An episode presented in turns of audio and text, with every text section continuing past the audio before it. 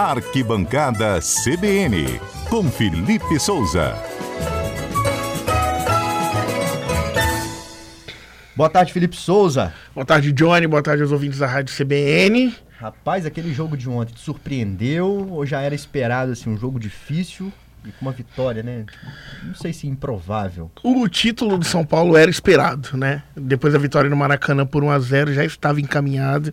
Me surpreendeu um pouco da postura muito defensiva do São Paulo na partida. Esperava que diante de sua torcida, né, com um time bem esquematizado, que iria para cima, mas não sofreu o primeiro gol do Flamengo. Precisou acordar ali, mas conseguiu responder muito rápido, né, com o gol do Rodrigo do Nestor aos 49. O Flamengo fez aos 43, Johnny, ou seja, não deu nem tempo de comemorar muito. Aos 49, o São Paulo já tinha empatado. No segundo tempo, São Paulo ali tendo mais posse de bola, mas ainda sendo atacado pelo Flamengo. Né? Segurou o jogo e foi campeão. Acho que é o campeão justo, mas fez valer a vitória no Maracanã. O jogo ontem muito equilibrado. Posso dizer até que disputado em um nível abaixo, né? Acho que jogadores muito nervosos, ânimos à flor da pele, decisão. O jogo em si foi meio morno, assim. Mas tem cara de final, né? Então, São Paulo campeão com méritos. Acho que vale a gente destacar aqui que é o primeiro título do São Paulo na Copa do Brasil. Né, em anos e anos de história, já foi até campeão mundial, mas a Copa do Brasil, curiosamente, não tinha.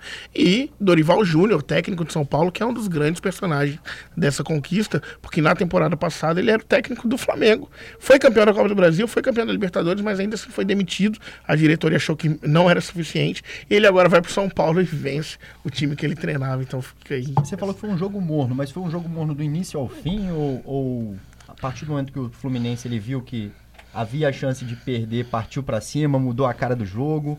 Um jogo que a gente pode dizer que é um jogo amarrado, né?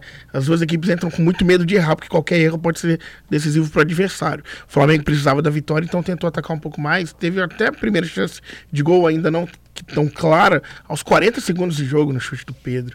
Né? O São Paulo. Do Gerson. Do Gerson. Gerson. Não o primeiro tem... lance do jogo foi do Gerson. Foi do Gerson. Enfim, e depois aí o São Paulo conseguiu botar a cabeça no lugar, cozinhou o jogo.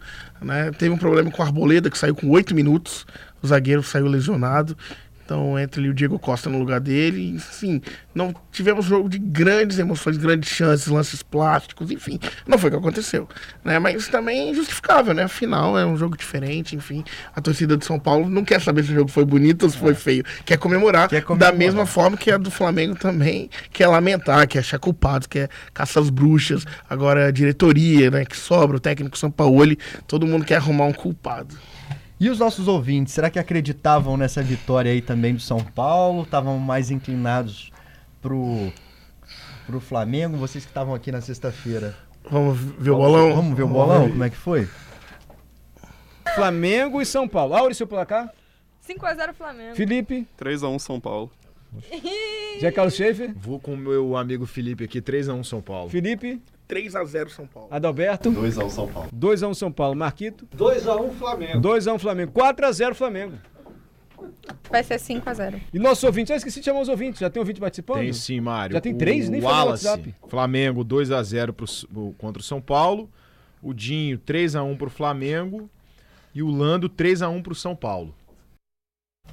Olha aí o tanto de gente. E ninguém acertou, né? Apostando alto. Ninguém acertou, ninguém acertou. Felizmente não tinha nada pra gente dar aí de, de prêmio. Apostaram Menos muito. mal, né? Menos mal.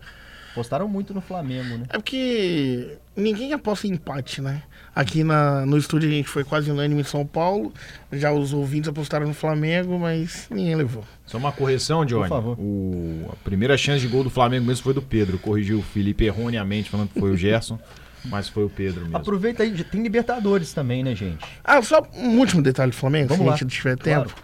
Já que o São Paulo está balançando, né, Zé Carlos Schaefer tem novo técnico no horizonte rubro-negro aí. Isso aí, o, os noticiários né, esportivos estão dando conta aí de que o Flamengo está negociando com o Tite, né, ex-treinador da seleção brasileira, nas últimas duas Copas do Mundo.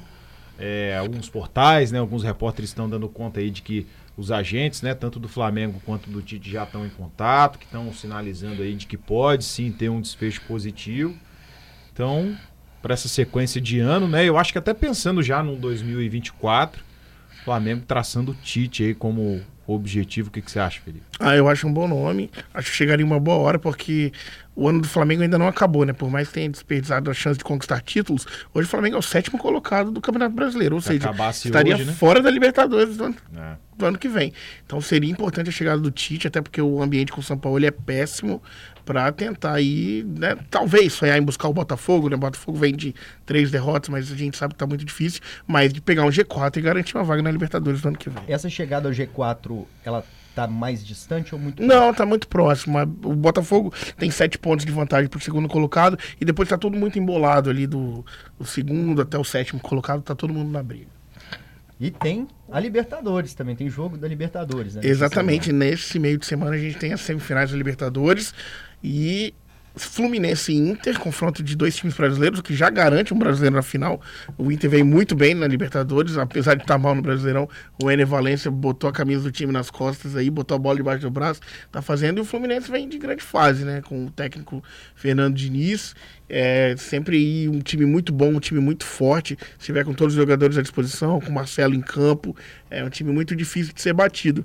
E o Palmeiras, que também é um dos favoritos ao título, tem o Boca Juniors pela frente. O Boca Juniors que tem muita camisa, mas hoje não vive seu melhor momento tecnicamente. Então acho que por isso o Palmeiras é favorito, mas semifinal tudo pode acontecer. Vamos chamar os nossos ouvintes para participarem aqui do bolão.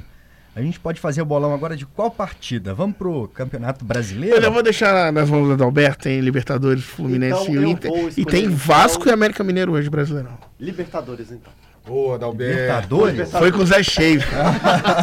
Então Pela vai, alegria de Chefe, vamos de Libertadores. vai, chefe. Faz aí o convite para os ouvintes participarem. Pode começar com o seu palpite também. Então vamos lá. É, Fluminense Internacional, né? Jogo no Maracanã. Pra mim vai ser 2 a 0 Fluminense. 2 a 0 pro Fluminense. Adalberto Cordeiro, 3x1 Fluminense. Marcos Teixeira, 1 a 1 1 a 1 Empate. Olha só, vamos aproveitar que a Beatriz Leodoro tá aqui. Vai ter o seu palpite, Beatriz? 2x1 Fluminense. 2 a 1 pro Fluminense. Eu também voto 2 a 1 pro Fluminense Por aí. que, Johnny, você vai de 2x1 Fluminense? Porque assim, eu tô indo na Alberto gosta. galera, olha uma só. galera. Nas águas da Eu galera. gosto da sua análise, As Johnny. pessoas tiram 3,50 do bolso e vão na lotérica jogar na Mega Sena. Sim, Um dia ela ganha e não sabe por quê. Ela escolheu os números certos. aleatório, né? Exatamente. Eu não tenho capacidade técnica como o Felipe Que Souza, isso, José Carlos Schaefer. Então eu vou na sorte. Se eu ganhar, eu vou ficar muito feliz. Então vamos lá, sexta-feira então a gente dá o resultado. 2x1, os nossos ouvintes podem participar também. 992994297, manda o palpite pra cá, que o Schaefer vai falando. Enquanto isso, Schaefer, já Faltou chegou. do Felipe. Ah, o Felipe. Perdão, Felipe. eu- 1x0 Fluminense. 1 a 0 Tá Fluminense. Na conta. Então você tá comigo. Você foi de 2x1, Eu não? fui de 2x1, É, mas, eu- mas o placar é positivo pro Fluminense. A galera aqui, pelo menos Aqui no deu estúdio Fluminense, aqui, a né? exceção do Marcos ali, deu Fluminense aqui no estúdio. É, já pode ir separando a camisa pra festa aí. Vamos pros nossos ouvintes? Vamos, Vamos pros lá. ouvintes. Marcel botou 2x1 pro Fluminense. O Dinho colocou 2x1 pro Inter. A Francelina colocou 1x0 pro Inter. E pra fechar, o Alessandro lá de Vila Velha, 3x1 pro Fluminense. Aí os ouvintes mais equilibrados, né? É, dois palpites pro Fluminense e dois pro Inter. Ninguém apostou em empate de novo, só o Marquito. hein? Só o Marquito, 1 a 1 né?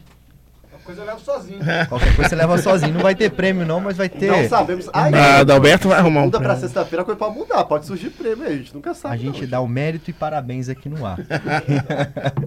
ô, ô, gente, vai ter... A seleção tá se mobilizando também, né? Conta pra quê aí? É isso aí. Como você gosta de data FIFA, Johnny? Aí, a a data gente FIFA sabe. O tira técnico Fernando. Diniz convocou a seleção brasileira no último sábado para a próxima data FIFA, que acontece entre os dias 12 e 17 de outubro. O Brasil joga pelas eliminatórias, vai enfrentar a Venezuela na Arena Cuiabá e vai enfrentar o Uruguai fora de casa, provavelmente lá no Estádio Centenário. Então, são mais dois jogos, né? O Brasil está invicto, venceu há poucos dias a Bolívia e o Peru, então chega nas eliminatórias, como sempre, favorito diante da Venezuela, então jogando em casa, a obrigação de conquistar uma vitória. E não tivemos grandes surpresas na convocação. Tivemos Neymar, tivemos o Capixaba Richarlison, os goleiros né, de sempre, Alisson, Ederson, Bento, se eu não me engano, tá, né? não, Lucas Perry, que foi dessa vez. É, talvez o Gerson foi o nome que mais chamou a atenção, Zé Carlos. Sim. Porque o Flamengo não vive um grande momento, apesar de ele ser algum dos jogadores que ainda tenta um lampejo. Mas o Fernando Diniz apostou no Gerson aí na seleção. E vamos ver como o time vai jogar lá em outubro, né? Tem tempo ainda. Tem tempo ainda. chegar. Quando é assim essa preparação, é, a gente está falando ainda no final do mês de setembro. Isso. O jogador automaticamente ele já sai do gramado ali do time que ele tá e vai para a seleção brasileira. Como é que funciona Não, essa, ele continuou seguindo suas rotinas normais. dos times ali? Acredito que aí até o dia 8, 9 de outubro, quando aí sim ele se apresenta ao treinador da seleção no lugar do treinamento. Aqui no Brasil costuma ser na Grande Comari, no Rio de Janeiro, lá em Teresópolis.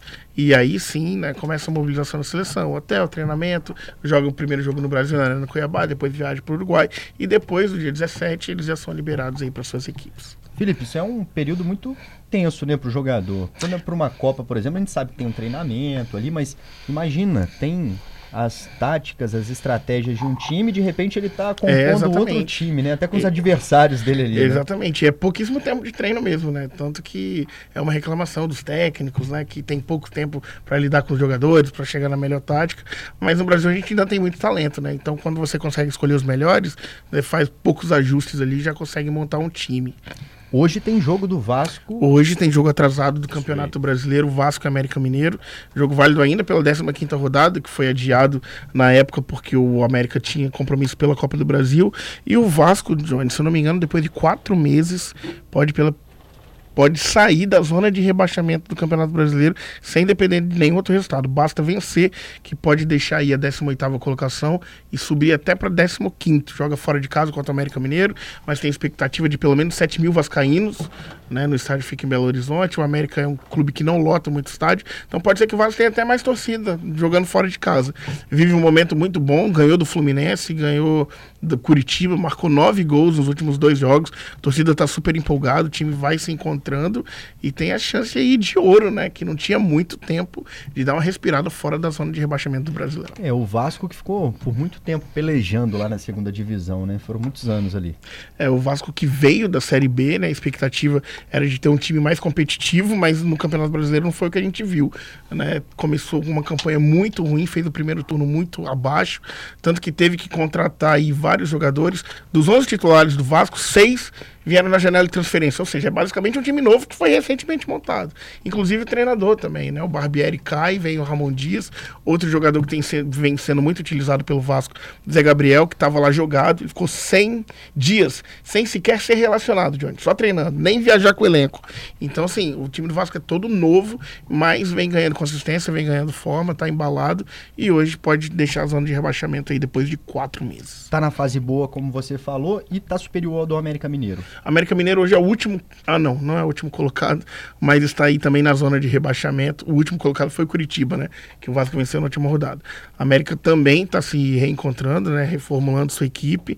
Acho que vai ser um jogo equilibrado. O Vasco vive melhor fase, mas não vai ser vida fácil, não, no Independência. Isso lá em Minas Gerais. Isso aí. O jogo vai jogar com o Coelho. Toca do Coelho, né? Aí você conhece Aí sua área, né? Rapaz, é verdade. Adalberto foi surpreendido agora aí, ó. Repertório agora pra você, Johnny. Gostei, tá? E tem o Galo também. Você sabe quando o Galo vai jogar lá em Belo Horizonte, aí o pessoal fala assim: caiu no horto, tá morto. É Isso verdade. aí. É, o estádio do América Que é o estádio do? América Mineiro. Exatamente. E agora o Galo tem o próprio estádio, né? Arena MRV. Vem jogando lá. Inclusive jogou no último sábado, venceu o Cuiabá por 1x0 o Galo Mineiro. Você é atleticano, Jorge? Eu sou atleticano. Ah, então tá feliz. É galo vitória. doido aqui. Só contar uma coisa rapidinho aqui que o programa já tá terminando. Eu ganhei uma camisa do Atlético Mineiro e resolvi malhar com ela um dia sem saber o nome de nenhum jogador. Eu sabia Diego Tardelli e o Hulk, né? Eu acho que era o Hulk que tava jogando. Não, Ronaldinho. Ronaldinho Gaúcho. Ronaldinho Então tem um Gaúcho. pouquinho de tempo. É, ele entrou. É, tem um tempo bom. E aí, quando eu cheguei na academia, olharam pra mim e falaram assim: Você tá feliz, hein? Seu time ganhou ontem. Aí eu, meu Deus, meu time ganhou. Eu não vi o jogo e tô com a camisa. E aí eu tive que concordar e, falei, pelo amor de Deus, não deixa essa pessoa me perguntar nada. O que você achou da partida? Não perguntou. Não anos, só comemorou, Nunca então tá mais bom. usei essa camisa.